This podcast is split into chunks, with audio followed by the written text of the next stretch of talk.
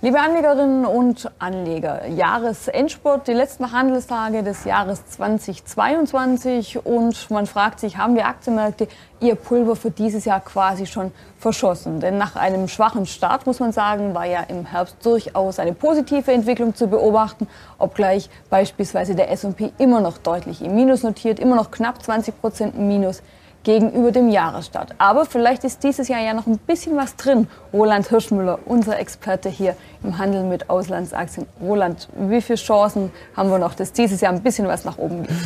Ja, Conny, wir haben ja nicht mehr so sehr viel Handelstage, auch wenn die Weihnachtsfeiertage und das Jahresende sehr arbeitnehmerunfreundlich sind.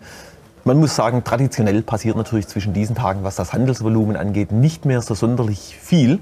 Und Du hast es angesprochen, wir hatten diese fantastische Rallye, die wir zwischendurch gesehen haben, die den S&P auf 4.100 Punkte fast gebracht hat. Jetzt erleben wir wieder diesen Rücksetzer.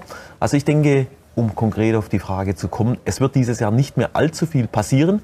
Wir haben noch einen ganz, ganz wichtigen Termin im Kalender stehen, diese Woche am Mittwoch, die FED-Sitzung. Was macht die FED? Es ist ausgemacht, wahrscheinlich ein halbes Prozent nach oben, kein Dreiviertelpunkt, das ist schon mal das Erste. Aber man wird auf die Kommentare schauen, was letztendlich dann die FED sagen wird in den Kommentaren. Das wird das Entscheidende sein. Und dann haben wir natürlich noch verschiedene Themen wie die Inflationszahlen, auf die momentan ganz, ganz stark gesetzt wird. Das könnte noch mal zu kurzfristigen Schwankungen führen. Aber grundsätzlich eine Tendenzänderung, dass wir jetzt noch mal Richtung die Jahreshexstände gehen, die wir gesehen haben, das kann ich mir nicht vorstellen. Schlechte Stimmung im Silicon Valley hört man und liest man immer wieder. Zum einen sind es Gründer, die sich zurückziehen. Massenentlassungen. Was ist da los?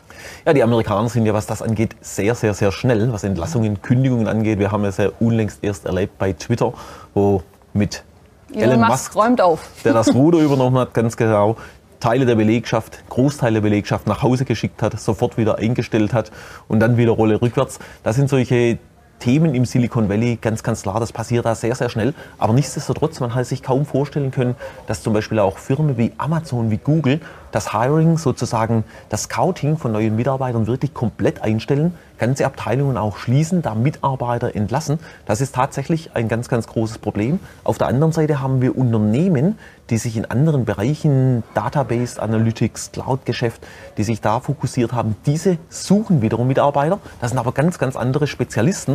Und insofern ist es natürlich eine ganz, ganz große Frage, bin ich spezialisiert für diesen Bereich oder nicht. Aber nichtsdestotrotz, wir haben das in den letzten Jahren überhaupt nicht erlebt, dass es überhaupt Entlassungen im Silicon Valley gab. Es gab immer nur eine Richtung, nach oben, nach oben. Und da muss man sich davon verabschieden. Man muss die richtige Branche haben, man muss das richtige Know-how haben, um momentan einen Job zu bekommen. Und auch das Thema, die Zeit zwischen Entlassung und Neueinstellung sie hat deutlich zugenommen und das sind natürlich schon so gewisse Krisenzeichen, die auch ins nächste Jahr noch hineinspielen wollen. Die Unternehmen sind unsicher, sie achten extrem auf die Kosten, weil jeder nicht genau weiß, wie es natürlich weitergeht in nächster Zeit.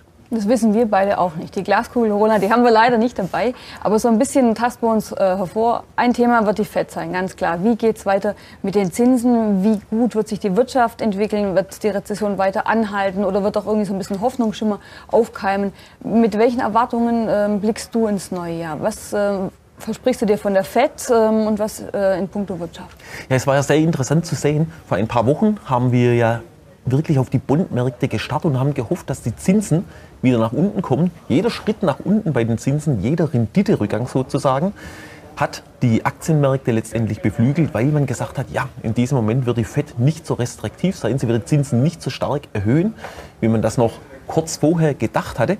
Inzwischen sind wir allerdings an einem Punkt, die Zinsen sind inzwischen, die Renditen, wie gesagt, der Festverzinslichen so stark zurückgekommen, dass man sagt, Moment, weiß der Bundmarkt vielleicht mehr als der Aktienmarkt? Steuern wir auf eine größere Rezession zu, was letztendlich auch bedeuten würde, dass natürlich die Gewinne der Unternehmen zurückgehen, dass kein Gewinnwachstum ist. Und am Ende aller Tage ist es natürlich so, der, der Treiber der Aktienkurse ist natürlich immer der Gewinn, den das Unternehmen macht. Und man sieht es ja auch so, dass Risk-on, Risk-off-Verfahren, äh, Technologiewerte sind mit Abstand am schlechtesten gelaufen. Das sind natürlich die Unternehmen, die am höchsten bewertet sind. Wenn da natürlich das Gewinnwachstum nicht mehr da ist, dann können wir da natürlich schnell zu diesen Kurseinbrüchen kommen. Und wenn man sich manche Werte anschaut, von den Highs zu den Lows, das war natürlich schon extremst. Und um auf das einzugehen, ja, was bringt das nächste Jahr? Es, wird, es ist extrem unsicher Wir haben, wie gesagt, gerade im Zinsmarkt die, die inverse Zinskurve zwischen den kurzfristigen und langfristigen Zinsen sehr den Ausmaß angenommen, wie wir seit 40 Jahren nicht mehr gehabt haben. Und das ist immer ein Zeichen, dass wir auf eine Rezession zusteuern. Und gerade der Hausbaumarkt, der sehr wichtig ist, auch in Amerika, er nimmt das schon ein Stück weit vorweg. Wir erleben wahrscheinlich die geringste Anzahl an verkauften Häusern seit 2011.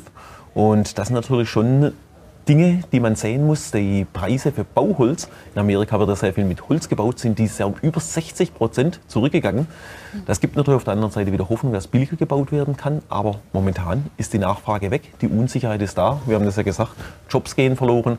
Also insofern ganz, ganz große Unsicherheit, was das Jahr 2023 angeht. Und wir haben noch gar nicht über Handelsthemen mit China und, und, und gesprochen.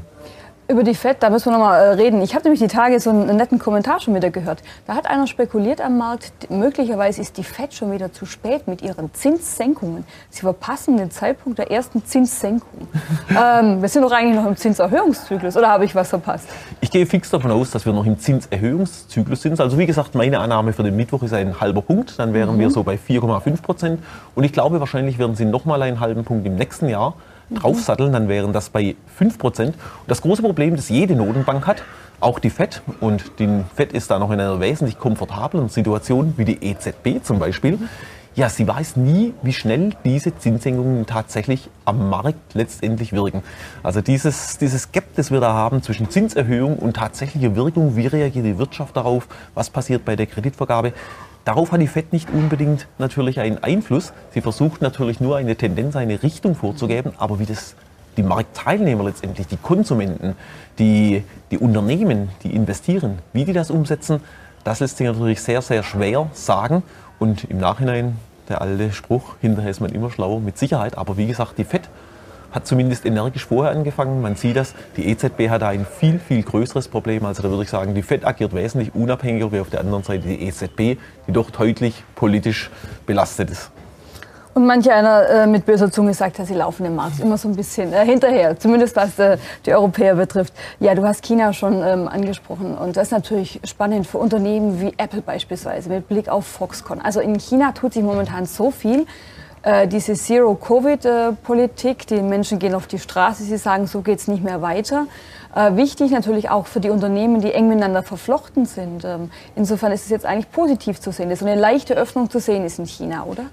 Ja, man muss es von mehreren Seiten letztendlich betrachten. Generell muss man sagen, der chinesische Markt oder für uns als europäische Aktienanleger der Hongkong-Aktienmarkt, wo diese ganzen chinesischen Aktien gelistet werden, er ist momentan extrem spannend, weil er ist extrem spekulativ, er ist mhm. extrem volatil. Jeden Tag neue Zahlen zum Thema Covid, zum Thema Exporte, Importe. Das setzt den Markt natürlich unter Stress. Es gibt viele Schwankungen. Das ist das, was die Marktteilnehmer, letztendlich die Anleger sehen wollen, wenn sie als Trader schnell rein und raus möchten. Da gibt es, wie gesagt, momentan diese Sprünge, die wir in den anderen Märkten gar nicht sehen. Aber du hast recht, äh, es ist wirklich sehr, sehr spannend, nachdem sich Xi letztendlich zum unendlichen Alleinherrscher hat ausrufen lassen, muss man sagen, von der politischen Seite her. Er versucht das Ganze zu kontrollieren. Das sind die politischen Dinge, die, der Stress mit Taiwan, wo man natürlich dann sagt, du hast es angesprochen, Foxconn, Taiwan Semiconductor.